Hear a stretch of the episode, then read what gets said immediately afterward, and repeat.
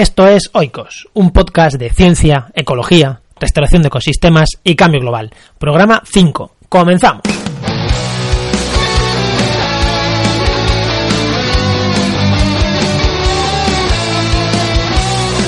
Bienvenidos a este programa 5 de, Oikos, en el cual os voy a comentar, tanto en el 5 como en, posiblemente en los sucesivos, eh, las conclusiones o principales ideas que yo extraje en el, en el congreso, en un congreso que ya os comenté en el programa 4 que iba, una reunión, un congreso en el que se unían profesionales de la restauración de dos asociaciones científicas, de unas sociedades científicas, una la, AE, la Asociación Española de Ecología Terrestre, asociada a ecólogos, o formada por ecólogos básicamente, y la Asociación Española de Ciencias Forestales, pues mm, principalmente formada por ingenieros forestales, ingenieros de montes aunque bueno, esto nunca son.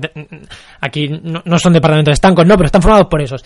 Y ahí se han tratado temas súper interesantes, súper interesantes, que os voy a contar de manera sencilla, así que pertenezcáis a esta asociación o os gusten estos, estos temas. Creo que va a ser temas súper interesantes porque, aunque estaba focalizada en restauración de ecosistemas, se han tratado muchos, muchos más temas que, eh, bueno, que a cualquier una persona que le interese el medio ambiente, la gestión de los recursos naturales, la ecología, las ingenierías forestales, agrícolas, de montes, eh, se han tratado temas que le van a interesar. Así que atento, quédate, quédate a escuchar este quinto programa de Oikos. No solo este quinto, van a haber un 6, el 7, posiblemente también sean de estos temas, porque realmente eh, bueno, tres días intensos de, de, charlas, de ponencias, la verdad que dan para mucho. Y aparte, bueno, también vamos a tener alguna entrevista y demás, pero como todo no va a entrar en el quinto, por eso digo que el 6, 7 también de una manera o de otra van a estar relacionados a, a, esta, a esta reunión. Antes de continuar, deciros, antes de asustaros a quien esté escuchando y no esté trabajando con estos temas y que, uy, a mí que, me interesa esto, deciros que no vamos a hablar de trabajos concretos, de proyectos concretos, de si en cierta ladera de no sé qué montaña, de no sé qué restauración, se hizo una plantación de un marco de plantación, de densidades de planta, de de análisis químicos del suelo, de todo eso no vamos a hablar. ¿Por qué? ¿Por qué no vamos a hablar? Porque eh, mi idea con estos podcasts es que sea algo divulgativo y no creo que a nadie que esté escuchando esto de manera divulgativa le interese si se ha utilizado, si se ha medido el potasio del suelo, nitrógeno. Creo que eso son cosas que entran, pues bueno, en el día a día del trabajo, pero creo que esto eh, tiene más sentido si damos idea, si la gente que lo escuche pues se lleva ciertas ideas grandes, de ideas potentes de lo que ha sido esta asamblea o de cualquier otro tema que tratemos que tratemos en OICO. No me gusta ir al detalle de, la ciencia, aunque yo he sido científico o soy, bueno, soy, o tengo alguna cosa por ahí pendiente de publicar, pero eh, el mundo de la comunicación, pues yo creo que, que no hay que ir a ese, a ese detalle. Lo primero, lo primero del congreso o del, de la reunión es dar las gracias a los organizadores, eh, por parte de la AET, a la coordinadora del grupo de trabajo de restauración, a Carolina, Carolina Martínez de la Universidad de Valladolid, que es la coordinadora del Grupo de Trabajo de Restauración Ecológica de la Asociación Española de, Ecología Terrestre, de la cual yo también soy, soy socio. Y, eh, y especialmente a, Juan Oliet de la Universidad Politécnica de Madrid, que es quien ha llevado el peso de, de que, es, que es del grupo de trabajo de restauración de repoblaciones forestales de la SEC, de la Asociación Española de Ciencias Forestales, y son esa sociedad en la que le ha tocado este año llevar el peso de, de organizar el, el, congreso. Así que pues reconocerle a Juan Oliet su, su trabajo por el, por el congreso que la verdad que a para mí ha sido muy muy bueno. Y también a Miguel Ángel Pequeño Ledesma que es la persona que, que se ha pegado con el día a día de, de organizar el congreso porque en estas cosas siempre se ven a los bueno a los científicos a las caras visibles pues en este caso a Carolina a Juan Oliet pero realmente esto no sale adelante sin, sin gente como como, Mike, que, se ha metido la currada para organizar esto y sin todos los colaboradores que, que hacen posible este tipo de congresos. Aquí lo primero, un reconocimiento para ellos. Lo siguiente, vamos a entrar ya un poquito las ideas, las ideas que se han tratado, las ideas fuerza o las cosas importantes que se han tratado en el Congreso y las principales noticias. Bueno, el Congreso comenzaba con, con una noticia que a mí me parece súper importante. Jordi Cortina, que es un maravilloso investigador de la Universidad de Alicante y, creo que director del, máster de restauración de, ecosistemas de allí, de la propia Universidad de Alicante, daba al iniciar el Congreso dos, dos noticias para mí súper importantes. La primera, que el Congreso de la SER, la SER es la Sociedad Internacional de Restauración de Ecosistemas, en el 2020 va a ser en Alicante.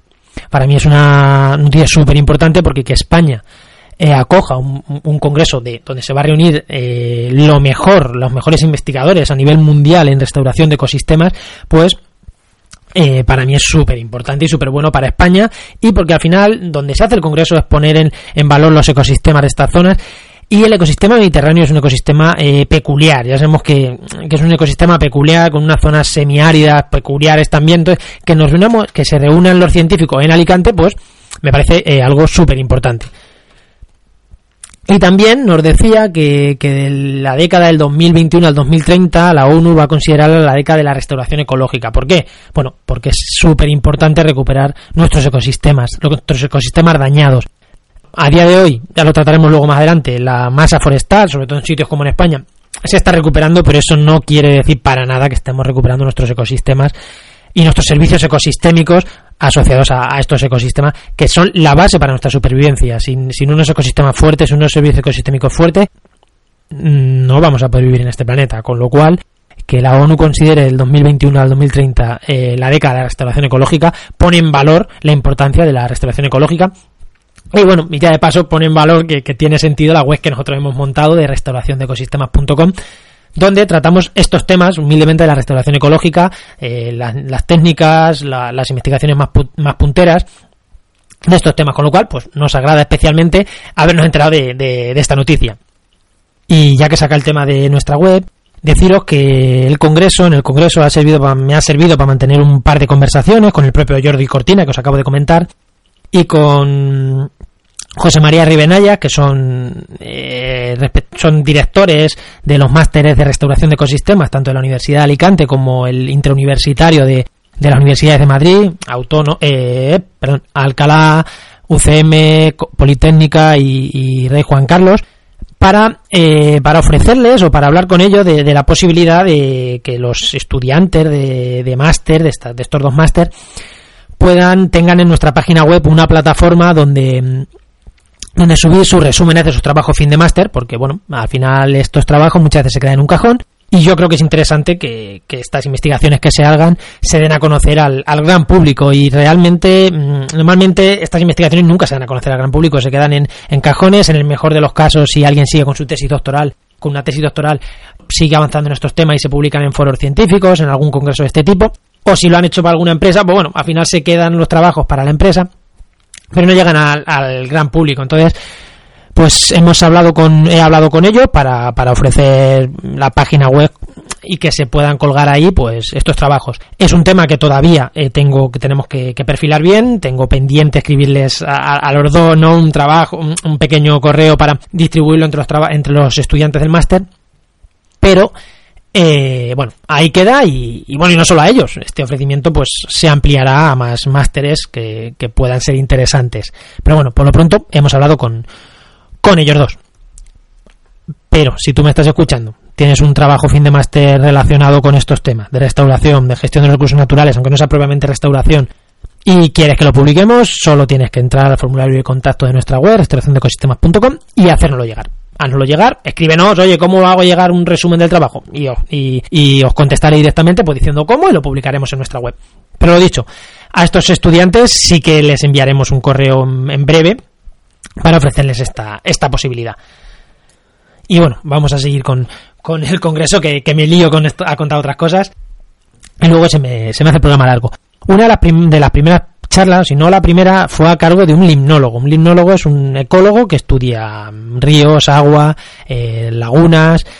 ¿Y eh, por qué? Bueno, pues ¿por qué? Porque estamos en La Mancha y en La Mancha a todo el mundo le viene la, las tablas de Dimiel, pero no son las tablas de Dimiel, hay o había muchísimas lagunas, pequeñas lagunas mm, endorreicas, de, temporales, que eran el ecosistema de La Mancha y han desaparecido, han desaparecido por drenajes, por, por eh, porque se han secado por bueno, porque se consideraban sitios marginales y la restauración de tierras agrarias en muchos casos pasa por recuperar estas zonas de agua. No no es mm, que nadie piense que o para mucha gente restaurar una tierra agraria es plantar árboles, no es eso o no solo es eso.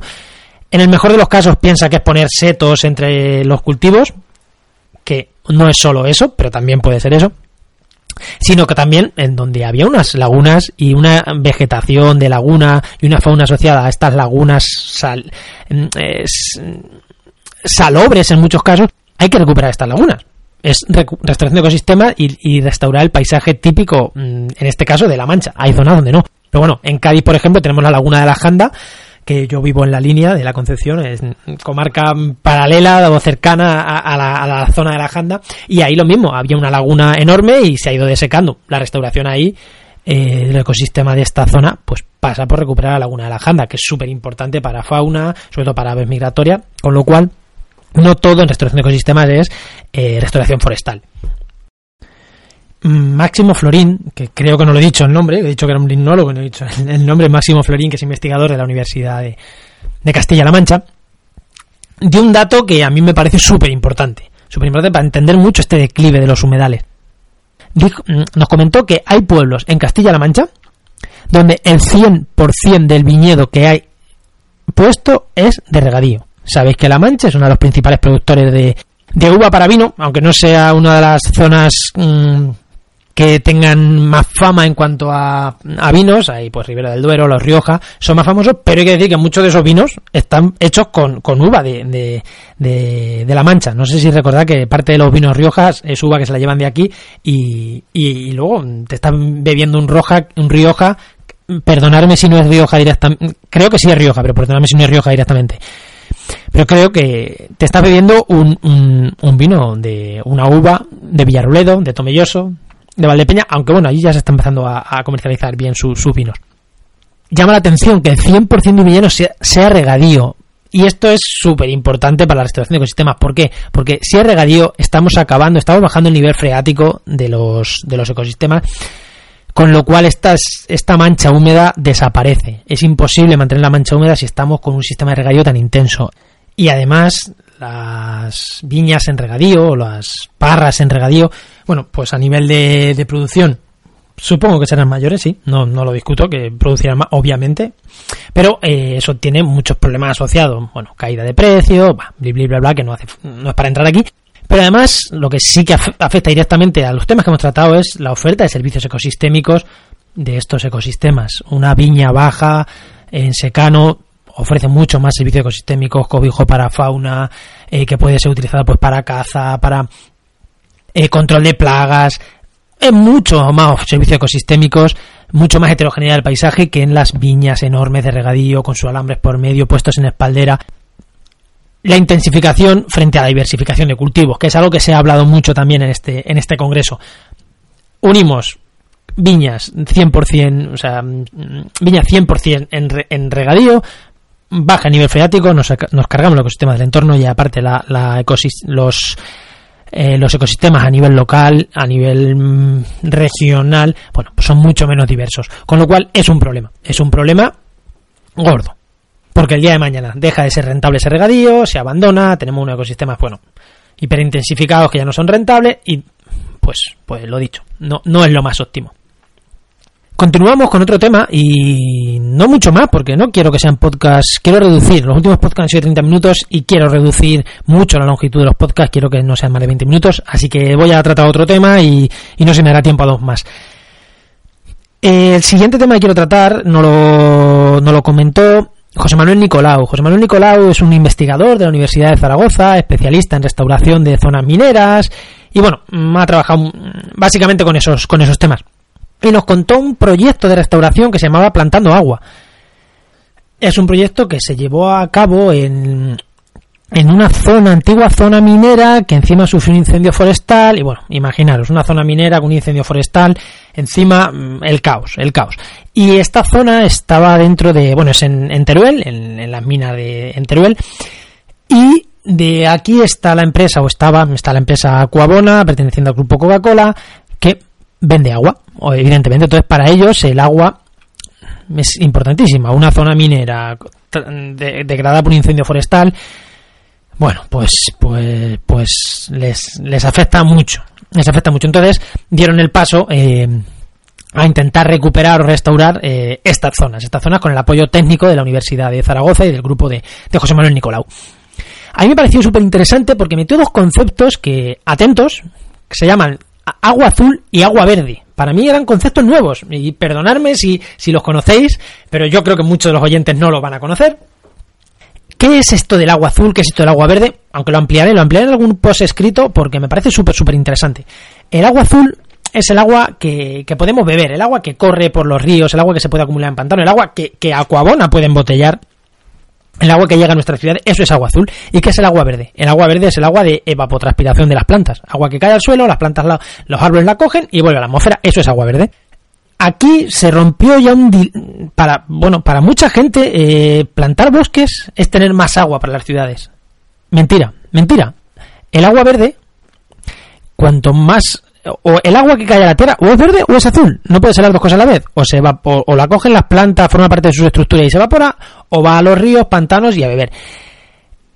Cuanto más vegetación hay, el agua verde es mayor, evidentemente, evidentemente, no es algo que, que, que a nadie sepa. Entonces, ¿qué pasa? Que si hay más agua verde, hay menos agua azul.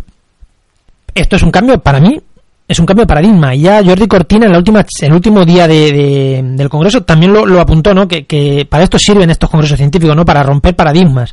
Y lo del agua verde, agua azul, para mí rompe un paradigma. Que a más vegetación, más agua disponible. No. A más vegetación, mucho más servicios ecosistémicos. Posiblemente un agua de más calidad. Bueno, muchos de servicios ecosistémicos, pero no más cantidad de agua. ¿Qué pasa? Que aquí había que restaurar, pero interesa que haya agua. Entonces, si tú haces una zona que la restauras completamente de vegetación, posiblemente baje la cantidad de agua azul. Entonces, había que hacer una restauración que conjugara que haya agua de calidad, muy buenos servicios ecosistémicos en estas zonas que vas a restaurar, unidas a que hace falta agua en la provincia de Teruel. Hace falta agua para, para, para Coca-Cola. Entonces, había que unir esos dos, esos dos intereses. Entonces, se, planteó un proyecto de restauración interesante, ¿no? Que era maximizar, bueno, en ciertas zonas van, van a dejarse con menos forestación con menos fondo que posiblemente fuera más de la que hubiera y por supuesto más de la que había después del incendio forestal. O sea que, tampoco estaban cargándose monte, simplemente, bueno, pues con técnicas de, ganadería y demás, estaban, van a intentar o han intentado bueno, han conseguido que en ciertas zonas pues no se desarrolle mucho la vegetación, con lo cual tenemos más agua azul. Y en otras zonas sí que la vegetación se exuberante para tener lo que se pasaría a ser agua verde cuando llueva, pero que, bueno, ofrece otros muchos servicios ecosistémicos también súper interesantes para el ecosistema. Así que este proyecto me pareció muy interesante. ¿Por qué? Porque hay una gran empresa con intereses, con intereses directamente en la gestión del medio ambiente, que tener un ecosistema sólido, un ecosistema mm, bueno, un, ecosistema que no está degradado, para ellos es imprescindible. O sea, demostramos la importancia de los servicios ecosistémicos, incluso para las grandes empresas. Se unen eh, esta empresa a la universidad, a la universidad para, para hacer las cosas bien hechas, como debería ser siempre y a la población local. ¿Por qué? Porque la población no quiere tener su monte degradado. Y para ellos, que una gran empresa haga estas o se implique en estas restauraciones, pues también es importante. Con lo cual, me parece un proyecto interesante. Por eso, porque une estos diferentes grupos de, de interés, pero además por los conceptos de agua verde y agua azul, que me parecieron impresionantes y cómo se rompe un paradigma. Se rompe un paradigma para mucha gente que le interesa el medio ambiente, que más árboles para tener más agua. No, no, Está demostradísimo que no. Y ya digo, eh, esta información la ampliaré en algún artículo porque me traje bastante información y ampliaré, ampliaré esta información en algún artículo escrito o en algo monográfico hablando de agua verde y, y agua azul. Pero bueno, por ahora no me quiero no me quiero liar más. Así que creo, creo que antes de terminar nos da tiempo para una última noticia que también me pareció súper interesante y súper buena, una reflexión de Josu Aldai de la Universidad de Lleida que nos puso un ejemplo, nos puso un ejemplo. Eh, hablando de restauración de ecosistemas, cuando la gente considera que hay que restaurar un ecosistema, lo que considera, lo que ve es el estado final, intermedio, finales de la sucesión. Se ha degradado el monte, se ha degradado el bosque por un incendio forestal o por lo que sea, y la gente quiere ver un bosque otra vez completo, otra vez con árboles altos. Vale, él me puso un ejemplo que me, me encantó, que es como, cuando tú te vas a comprar un coche, ¿qué haces? ¿Qué haces cuando te vas a comprar un coche? Miras el interior del coche, lo pruebas, ves cómo funciona, ves cómo suena, ves qué ruido hace, ves si acelera bien, si no. O miras por fuera, miras por fuera a ver lo bonito que es el coche. Hombre, pues sí, miras por fuera a ver lo bonito que es el coche para verlo. Pero cuando tú te lo vas a comprar y vas a gastar dinero, lo que te interesa es el interior del coche. Si, si es un poquito más feo, mm, bueno, es un factor más, pero, pero no es el determinante. Si el coche no va bien, no lo compras. Luego entramos en otros aspectos, pero lo principal es que el coche funcione bien. Tú quieres un coche que acelere bien, quiero un coche que acelere bien. Cuando hacemos restauración de ecosistemas no pasa eso. Por lo general, no se miran los procesos iniciales de la restauración. la, sucesión temprana, cómo crecen las, las herbáceas, cómo llegan las semillas, cómo se estabiliza el suelo. Eso es lo que deberíamos de mirar en, un, en, un, en una restauración de ecosistemas. Eso es lo que el motor de nuestro coche. Y no fijarnos tanto en las etapas finales y medias de la sucesión. Si los procesos iniciales, la sucesión temprana, la mejorar la estabilidad del suelo, no se dan, nunca vamos a tener un, coche bonito, no vamos a tener unos procesos, unas etapas tardías, medias y tardías en estos ecosistemas degradados. Además, este, este investigador es, ha trabajado con zonas mineras de la zona de León, aunque ahora está trabajando en la Universidad de Lleida, pero bueno, ha estudiado estas, esta zona minera de León y lo tiene claro. Lo primero es recuperar estos o es, focalizar en estos procesos de sucesión temprana para que el coche funcione bien. Son el motor que nos van a dar las etapas medias y tardías de la sucesión. Bueno, pues creo que lo vamos a dejar aquí. Eh, ya he dicho, no quería irme de mucho más de 20 minutos, así que con este trabajo de, de Joshua Aldai, pues lo vamos a dejar. Y lo he dicho, eh, sexto, séptimo programa vamos a seguir hablando de, restauración de, de, ecosistemas y de los temas importantes de esta SEC. Así que eh, si os ha gustado, por favor, comentar donde estéis, si estáis en YouTube, en, en iVoox, en Apple Podcast o en nuestra página web, recordad, restauraciondeecosistemas.com, ahí vais a tener el podcast, comentar, comentar lo que os ha gustado. Si queréis que amplíe algún tema de los que hemos hablado, comentar también. Y, y nada, estoy a vuestra disposición para lo que digáis y nos vemos en el siguiente programa de, de Oikos. Adiós.